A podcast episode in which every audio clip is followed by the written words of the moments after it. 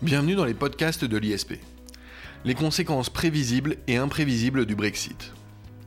Le 31 janvier 2020, l'accord de retrait portant la sortie du Royaume-Uni de l'Union européenne était signé. Le Brexit est désormais une réalité, à tout le moins juridique. Ces enjeux ont largement été débattus au cours des trois dernières années, et pourtant les incertitudes demeurent, notamment quant aux conséquences de cette sortie de l'Union européenne.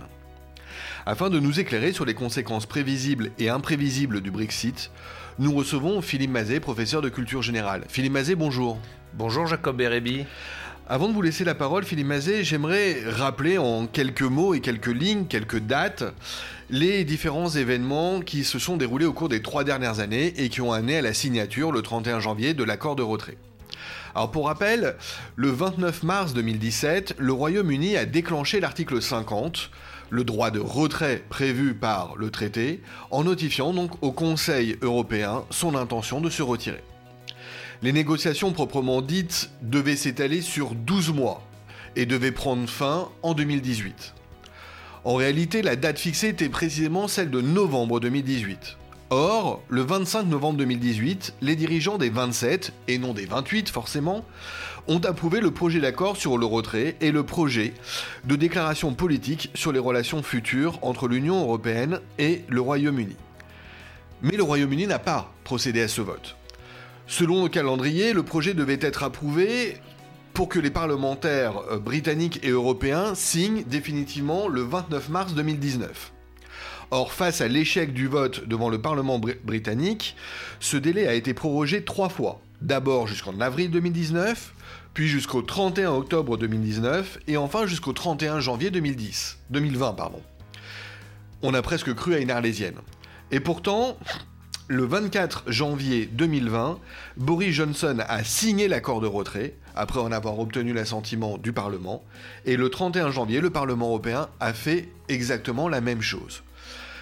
Philippe Mazet, ce résumé des faits est-il exact d'abord?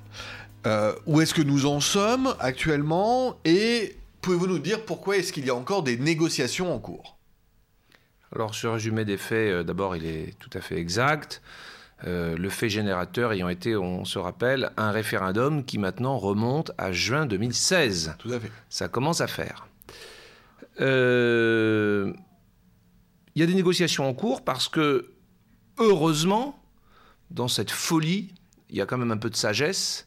Et d'entrée, il était bien clair que la sortie du Royaume-Uni de l'Union européenne ne devait pas impliquer immédiatement, tout de suite, la rupture de toute relation et la remise en cause de tout. Hein, parce que si on avait fait ça, euh, simplement disant voilà, ils sont plus membres du Royaume-Uni, ils sont plus membres de l'Union européenne, eh bien, on n'avait plus de relation du tout avec eux. On pouvait plus prendre le train, plus prendre l'avion, plus téléphoner.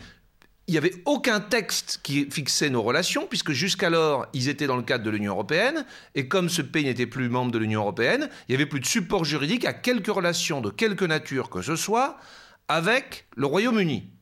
Donc, fort heureusement, on a fixé une période transitoire au cours de laquelle le Royaume-Uni continue à fonctionner comme un État de l'Union européenne, alors même qu'il ne l'est plus, le temps de signer un nouveau traité, ou des nouveaux traités, qui fixeront, comme vous l'avez dit, notre, entre guillemets, on appelle ça comme ça, notre relation future.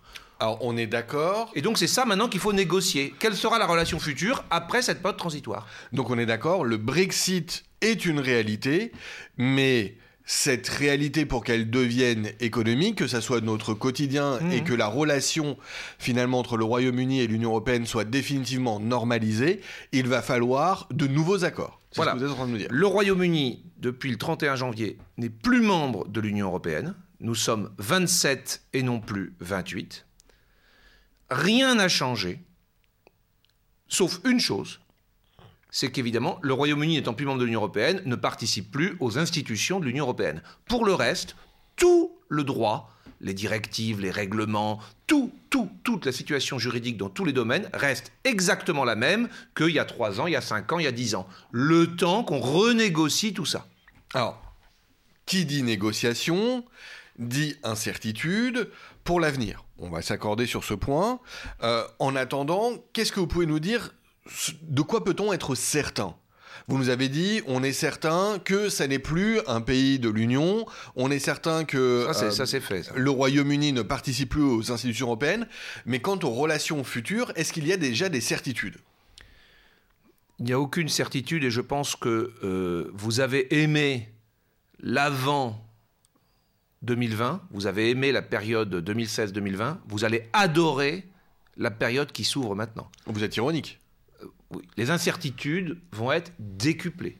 Décuplées. Le côté euh, feuilleton à rebondissement que vous avez rappelé, euh, aller-retour, euh, nervous breakdown pour parler tonton flingueur, etc., ça va être dix fois plus fort.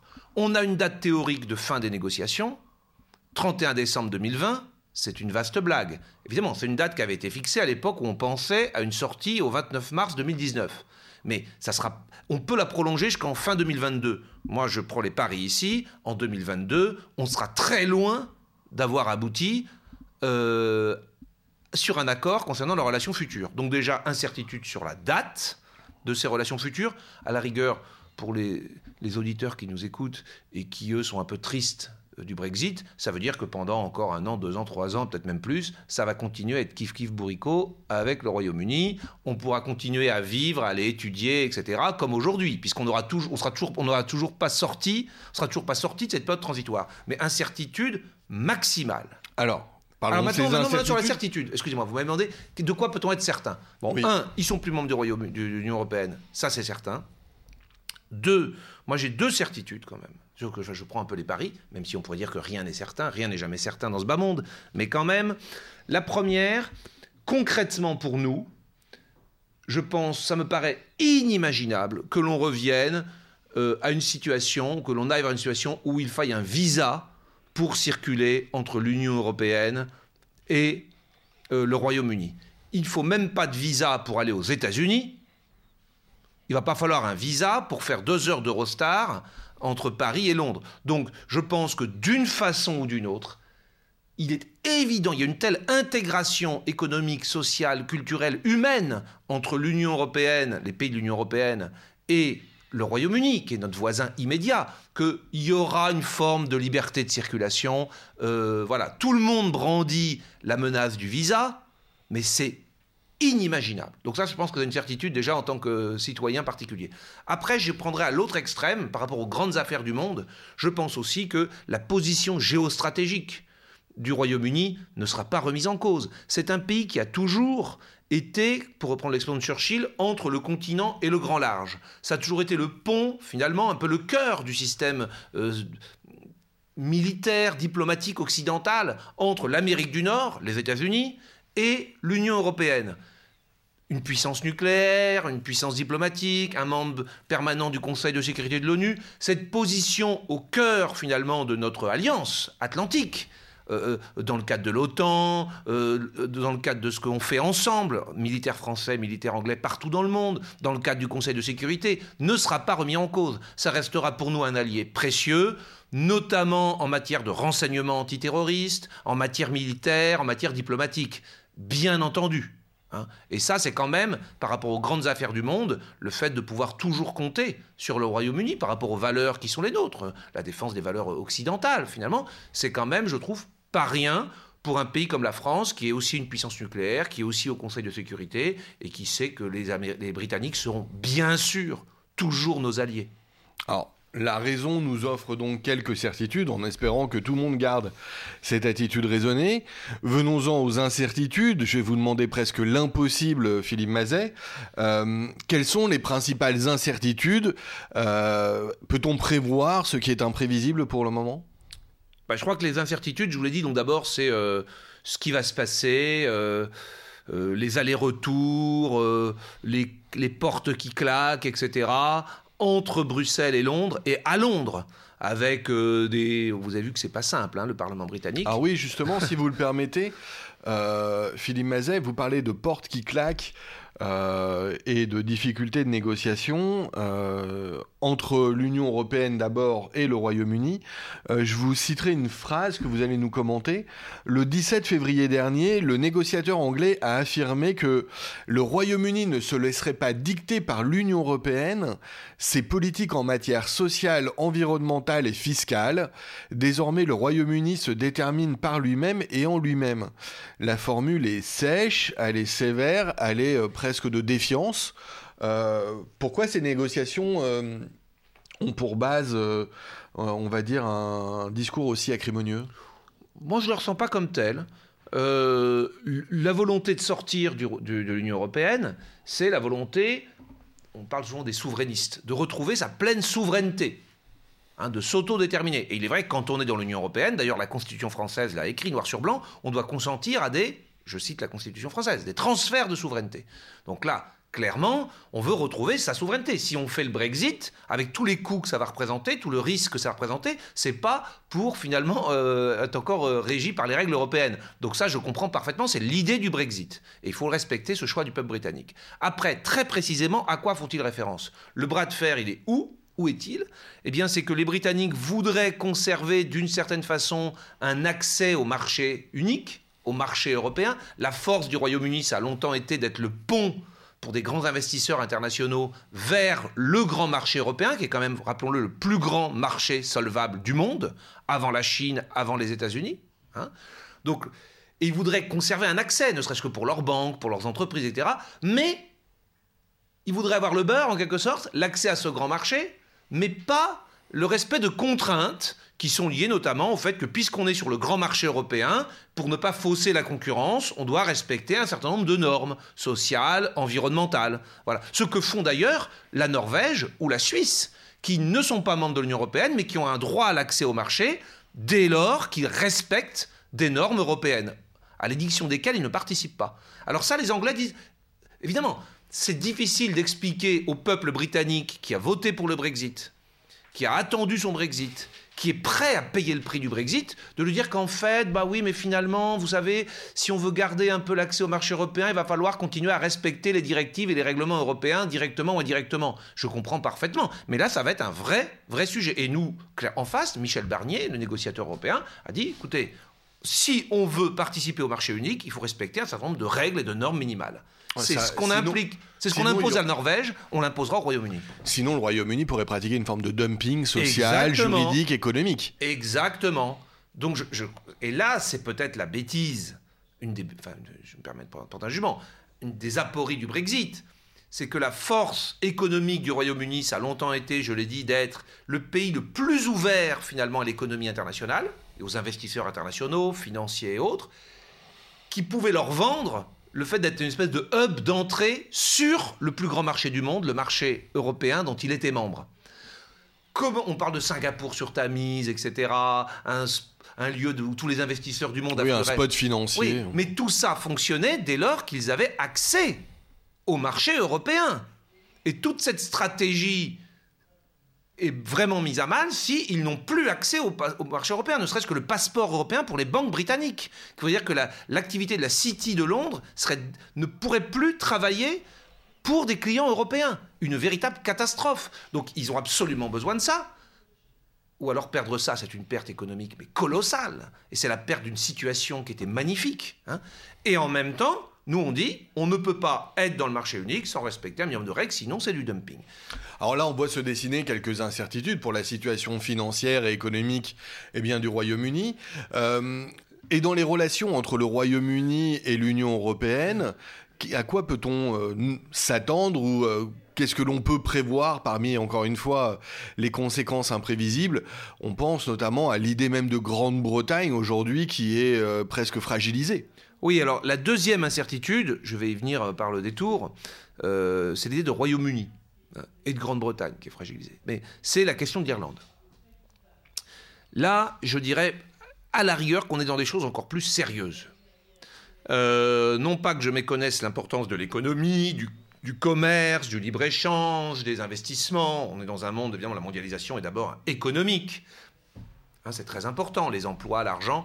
Mais là, quand on parle de l'Irlande, on parle de mort d'homme, on parle de guerre civile, on parle euh, d'un Premier ministre, Madame Thatcher, qui a échappé de justesse à un attentat en 1984.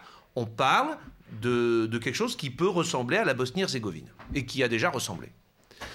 Et la question irlandaise, qui a été, on le sait, pendant longtemps le point d'achoppement, le refus du fameux backstop européen, etc., entre 2016 et 2020, la question irlandaise n'est pas du tout réglée. On est dans une ambiguïté terrible, avec des échéances qui ont été fixées, 2022, euh, puis une période de 4 ans, puis une période de 8 ans. On, entend que ça serait peut-être l'occasion d'une césure entre euh, euh, les deux Irlandes.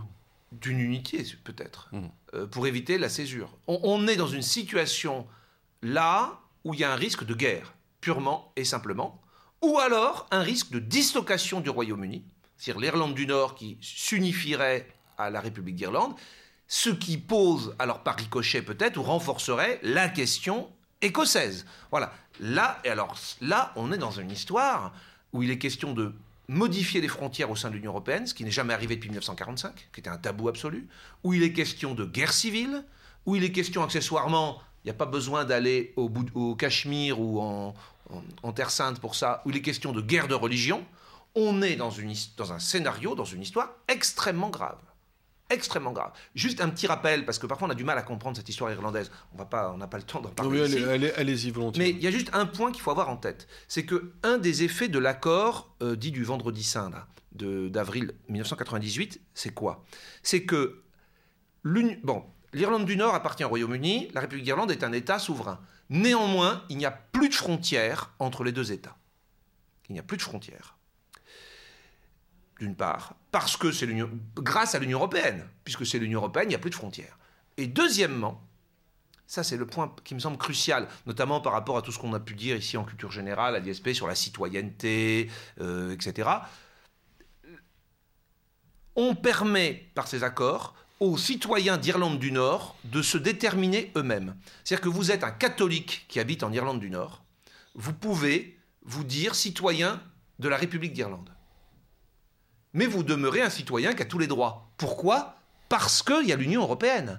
Parce que bien qu'étant citoyen catholique, donc vous rattachant à la République d'Irlande, vous êtes citoyen de l'Union européenne, habitant en Irlande du Nord, dans le Royaume-Uni, dans un pays de l'Union européenne. Donc c'est la citoyenneté européenne qui permettait de pacifier, de permettre à la minorité catholique du Nord de s'affirmer, nous, nous sommes catholiques, nous, nous sommes unionistes, nous sommes nationalistes, donc nous, nous, sommes citoyens d'Irlande du Nord, mais ça ne change pas notre vie quotidienne. Euh, nous sommes citoyens de la République d'Irlande, donc du Sud, mais ça ne change pas notre vie quotidienne. On habite à Belfast, en Irlande du Nord, puisqu'on est citoyens européens. C'est ça qui a permis la paix le fait que le... Dont on sait qu'elle est fragile. Le fait que le Royaume-Uni sorte de l'Union européenne, ça remet ça en cause. On ne sera plus des citoyens européens d'un autre État vivant chez un voisin de l'Union européenne. Ce qui permettait de reconnaître une forme d'équilibre et d'identité aux catholiques. Mais vous êtes d'accord, parce que vous m'avez repris il y a quelques minutes, et j'ai besoin de comprendre, Philippe Mazet. Euh, quand on dit que ça risque de restaurer une césure entre les deux Irlandes, c'est bien cette idée que l'Irlande du Nord étant rattachée au Royaume-Uni, euh, il risque d'y avoir de nouveau cette eh bien, fracture, cette frontière entre l'Irlande du Nord et l'Irlande du Sud. Oui, alors déjà, il y a la perte de la citoyenneté. Oui. C'est-à-dire que euh, quand on sera sorti de la période transitoire, si on applique à l'Irlande le régime sec qu'on appliquera au Royaume-Uni, un citoyen, un catholique qui a toujours vécu en Irlande du Nord, qui aujourd'hui fait reconnaître qu'il est citoyen de la République d'Irlande malgré tout, mais comme citoyen européen, il vit normalement en Irlande du Nord, ne pourra plus le faire. Donc déjà, au sein de la société, ségrégation, euh, on repart sur guerre civile, etc., euh, etc., avec des gens qui seront perçus comme des étrangers, ce qui seront devenus, qui eux-mêmes auront moins de droits que les autres, euh, ne serait-ce que de vote aux élections locales, qui est un enjeu majeur en Irlande. Enfin, on repart sur une guerre. Et on ne peut pas imaginer que l'Irlande du Nord réclame son indépendance par rapport au Royaume-Uni? Alors ensuite, déjà l'accord de retrait, là, il prévoit qu'il n'y a plus de frontières. Hein. La, frontière physique n'est pas rétablie pour l'instant. Ah d'accord. On a une période transitoire, alors un système assez compliqué entre les produits qui rentrent, les produits qui sortent. On ne, pour l'instant, on n'a pas remis en cause euh, l'aspect frontière commerciale. Par contre, ce qu'on a remis en cause, c'est qu'aujourd'hui, ces gens catholiques qui habitent en Irlande du Nord, qui ont choisi, qui ont opté pour la nationalité de la République d'Irlande sont des étrangers, ne sont plus des citoyens européens habitant dans un pays de l'Union européenne avec les droits qui s'y attachent. Et là, il y a déjà, déjà des risques de guerre, là, tout de suite. Voilà. Ensuite, en termes de frontières, oui, euh, commerciales, alors on, diffère, on bricole, euh, etc. Hein, il y a plusieurs étapes euh, qui sont prévues pour essayer de lisser un peu les choses. Maintenant, vous parlez d'indépendance. Alors c'est intéressant parce que c'est une option qui n'a jamais été envisagée. Ce qu'on envisage, en fait, dans les scénarios traditionnels, c'est ou bien une réunification d'Irlande, c'est-à-dire l'Irlande du Nord et la République d'Irlande fusionnent, il y a une Irlande, voilà. Ou bien le maintien du statu quo, c'est-à-dire l'Irlande du Nord reste membre du Royaume-Uni avec une frontière de plus en plus réelle avec la République d'Irlande, membre de l'Union européenne. Mais le fait que l'Irlande du Nord soit un État indépendant, qui ne soit ni le Royaume-Uni, ni la République d'Irlande, ça me paraît un peu saugrenu. Ah, je crois que c'est le vœu formulé par euh, un député euh, du Sinn Féin ah bah, ah bah. euh, il y a quelques jours. Ça serait une forme de peut-être de, solution pour éviter qu'aucun des deux partis ne l'emporte vraiment. Et finalement, on est dans une espèce de tiers situation. Mais enfin, c'est un État qui ne... Alors, cet État serait-il membre? A priori, serait pas membre de l'Union européenne. Donc ça règle pas notre problème. Absolument pas. Voilà. Mais peut-être que, à l'instar de l'Écosse, en se détachant du Royaume-Uni, il pourrait réengager un processus d'adhésion. Un processus d'adhésion. Sachant quand même qu'à 51,9%, presque 52%, l'Irlande du Nord a voté pour le Brexit. Donc, je, enfin, voilà. Je, très bien. C'est très clair pour la situation donc, du Royaume-Uni d'un point de vue économique. C'est aussi très clair pour ce point de concernant l'Irlande. C'est les deux principales D'accord. Alors ça, c'est les deux principales incertitudes, je dirais, euh, peut-être du point de vue du Royaume-Uni, ou en tout cas... Euh, effectivement du Royaume-Uni et de l'Irlande. Euh, maintenant, dans notre, dans notre perspective, celle plus égoïste de l'Union européenne, quelles conséquences, en dehors de notre relation avec le Royaume-Uni pour les 27 Est-ce que ça va changer quelque chose? Oui, oui, bien sûr. Euh, on ne divorce pas euh, d'un partenaire aussi important euh, dans notre vie, aussi, aussi considérable, sans que ça change notre propre vie. Je, je distinguerai deux échelles de temps, si vous permettez. D'abord, à long terme, tous les jeux sont permis. Ma sensibilité personnelle, ça a toujours été de considérer qu'à long terme, en soi, le Brexit n'était pas forcément une mauvaise nouvelle pour l'Union européenne. Je vais être un peu provocateur, mais c'est un pays qui a globalement toujours été du côté eurosceptique, qui a empêché l'Union européenne d'avancer, euh, qui avait fédéré autour de lui tous les États qui à chaque fois voulaient résister à des avancées de l'intégration européenne. C'est un pays qui nous a quand même pas facilité l'intégration européenne. Et, je ne veux pas dire bon débarras, mais bon, au moins les choses sont plus claires. Et le, leadership quand même continental, franco-allemand, et leurs alliés naturels de l'Europe des six, historique, euh, le moteur de l'Europe, le vrai moteur de l'Europe, va être un peu peut-être débridé grâce à ça. Vaut mieux être seul que mal accompagné, c'est votre propos? Ouais, enfin pas seul, mais je constate. Donc ça, à long terme, je suis pas pessimiste. Je suis encore moins pessimiste pour la France, qui va se retrouver ben, finalement le seul pays de l'Union européenne avec un statut quand même encore de puissance internationale, euh, euh, notamment au Conseil de sécurité. Vous avez vu que dès ce mois de février, là, on vient de discuter avec les Allemands du fait de disposer du parapluie nucléaire français pour d'autres pays de l'Union européenne. Donc la France se retrouve la puissance militaire, la puissance nucléaire, la puissance diplomatique. D'un point de vue encore plus égoïste, on n'a pas l'avantage de l'économie par rapport à l'Allemagne, mais dans quelques années, on aura l'avantage démographique, parce que la population française va dépasser la population allemande. On sera le pays le plus peuplé, donc avec le plus de poids dans les décisions européennes en termes de nombre, et la seule puissance quand même géostratégique. Donc, à la rigueur, à terme, pour l'Union européenne et pour la France, je suis pas sûr que ça va. Les historiens y verront un mauvais, une mauvaise affaire. Donc ça, c'est à long terme. Maintenant, aujourd'hui, je suis désespéré. Aujourd'hui, on va avoir. L'Europe va être. On croit que c'est fini le Brexit, ça ne fait que commencer. On va être enlisé pendant un an, deux ans, trois ans, cinq ans, et peut-être bien davantage, dans la gestion du Brexit. Deux, deux points que je voudrais mettre en lumière. D'abord, autant il y avait un consensus entre nous, et Michel Barnier, qui a été formidable, enfin, vraiment maintenu le consensus, sur l'idée que, bon, ils ont voté qu'ils voulaient partir, euh, on respecte la décision du peuple britannique tout en la regrettant, maintenant, il faut qu'ils partent. Et globalement, on a été assez intraitable, assez clair, et les 27 ont été assez unis. Les Anglais voulaient jouer un peu des divisions, ça n'a pas fonctionné. Donc ça, ça a été dont acte. Maintenant, on va discuter de, de leur relation future, domaine par domaine, secteur par secteur les finances, l'agriculture, le tourisme, les étudiants, l'environnement, la pêche. On apprend que les Bretons pêchent 70% de leur, euh, de leur poisson dans les eaux britanniques. Donc demain, ils n'auront plus accès. Voilà. Et là, les divisions entre les États membres, il y a des intérêts particuliers, il y a des lobbies tout à fait légitimes, vont exploser. Chacun attend quelque chose du Royaume-Uni. Chacun a des intérêts, euh, des avantages, des inconvénients vis-à-vis du Royaume-Uni. Et donc là, je pense que le front commun, dès lors qu'on va rentrer dans le détail des différents secteurs, va éclater. Premier sujet. Deuxième sujet, donc c'est la cohésion de l'Union européenne, c'est des engueulades entre nous, c'est des, des allers-retours invraisemblables, et on va, nous, entre 27, ça va nous pourrir nos relations internes, division. Deuxième chose, on le voit dès ces jours-ci, on l'a vu dès le week-end dernier, sur la question budgétaire. Le départ du Royaume-Uni, c'est, donc est un, pays contributeur net, on l'a assez entendu, de la part de Mme Thatcher notamment, c'est un manque à gagner de 60 milliards sur la période budgétaire de 5 ans dans le budget qu'on est en train de faire là pour 5 ans dans les finances communautaires. Et évidemment, donc on dit, bah, ils vont taper sur la politique agricole. Salon de l'agriculture, la France dit hors de question. Et donc là, on on n'a pas réussi à se mettre d'accord sur le budget. Donc on est reparti là aussi, sur des divisions, des rapports de force, des oppositions, des clivages, des tensions très fortes entre nous sur la question budgétaire, du fait du départ du Royaume-Uni. C'est deux sujets que je viens de vous dire. Négocier la relation future secteur par secteur. Et la question budgétaire, ça va, entre nous, occuper tous les conseils européens pendant des années, là maintenant.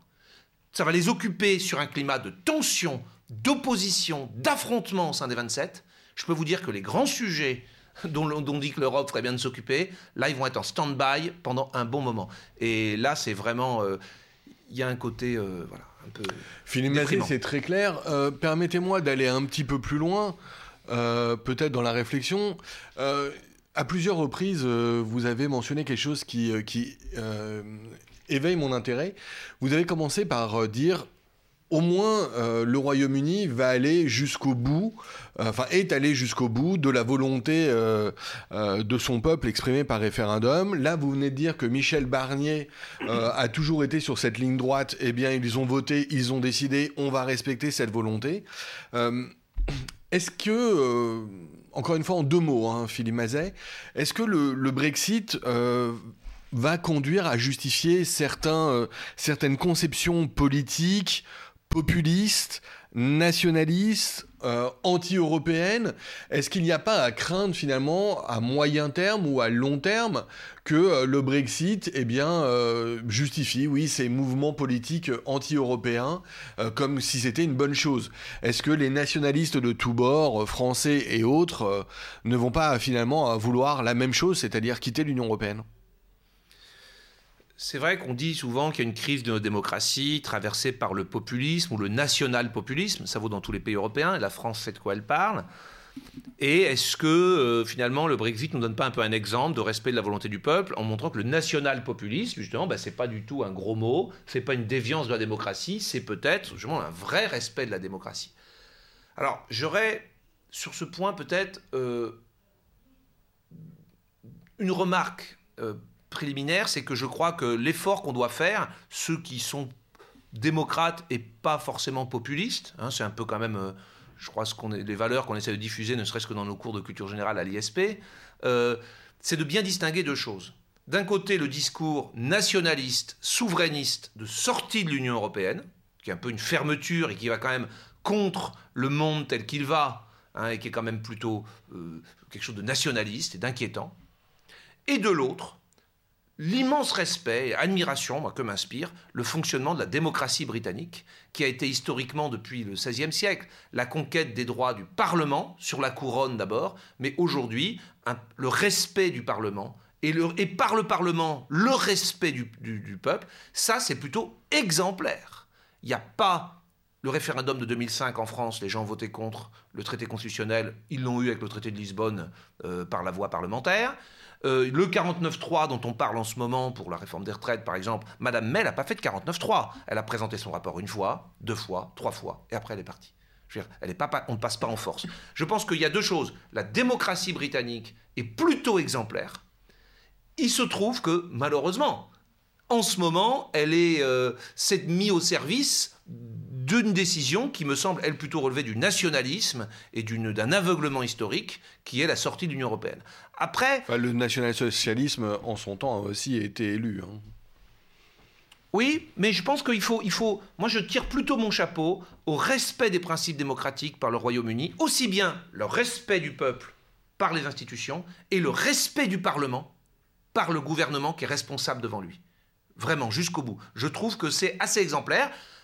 Ça, c'est le fonctionnement. Je distingue la procédure. Après, sur le fond, oui, ben je pense qu'à l'inverse, il faut, euh, la question du, Brexit est un aveuglement nationaliste, historique et dommageable. Et je pense que c'est important de faire cette dissociation parce que sinon, les nationaux populistes chez nous vont nous dire, vous voyez bien, sortir de l'Union européenne, c'est respecter la démocratie. Non, le respect de la démocratie, c'est le génie britannique. Et ça n'a rien à voir avec le fait de sortir de l'Union européenne. Euh, de ce point de vue-là, je m'accorde totalement avec vous, Philippe Mazet. Philippe Mazet, je vous remercie. Je vous remercie de, cette, de, de, vous être prêté à ce jeu euh, quasi impossible de eh bien, prévoir l'imprévisible. Euh, ce qui ressort de tout ce que l'on vient de dire, c'est que euh, si les choses se font avec raison, elles se feront lentement, mais elles se feront peut-être bien. Si malheureusement euh, la déraison euh, domine et l'acrimonie persiste, il est à craindre que l'on passe beaucoup de temps à régler cette question du Brexit. Philippe Mazet, une chose à ajouter pour Oui, un mot très personnel, Jacob Erebi, et voilà, pour montrer à quel point c'est effectivement impossible.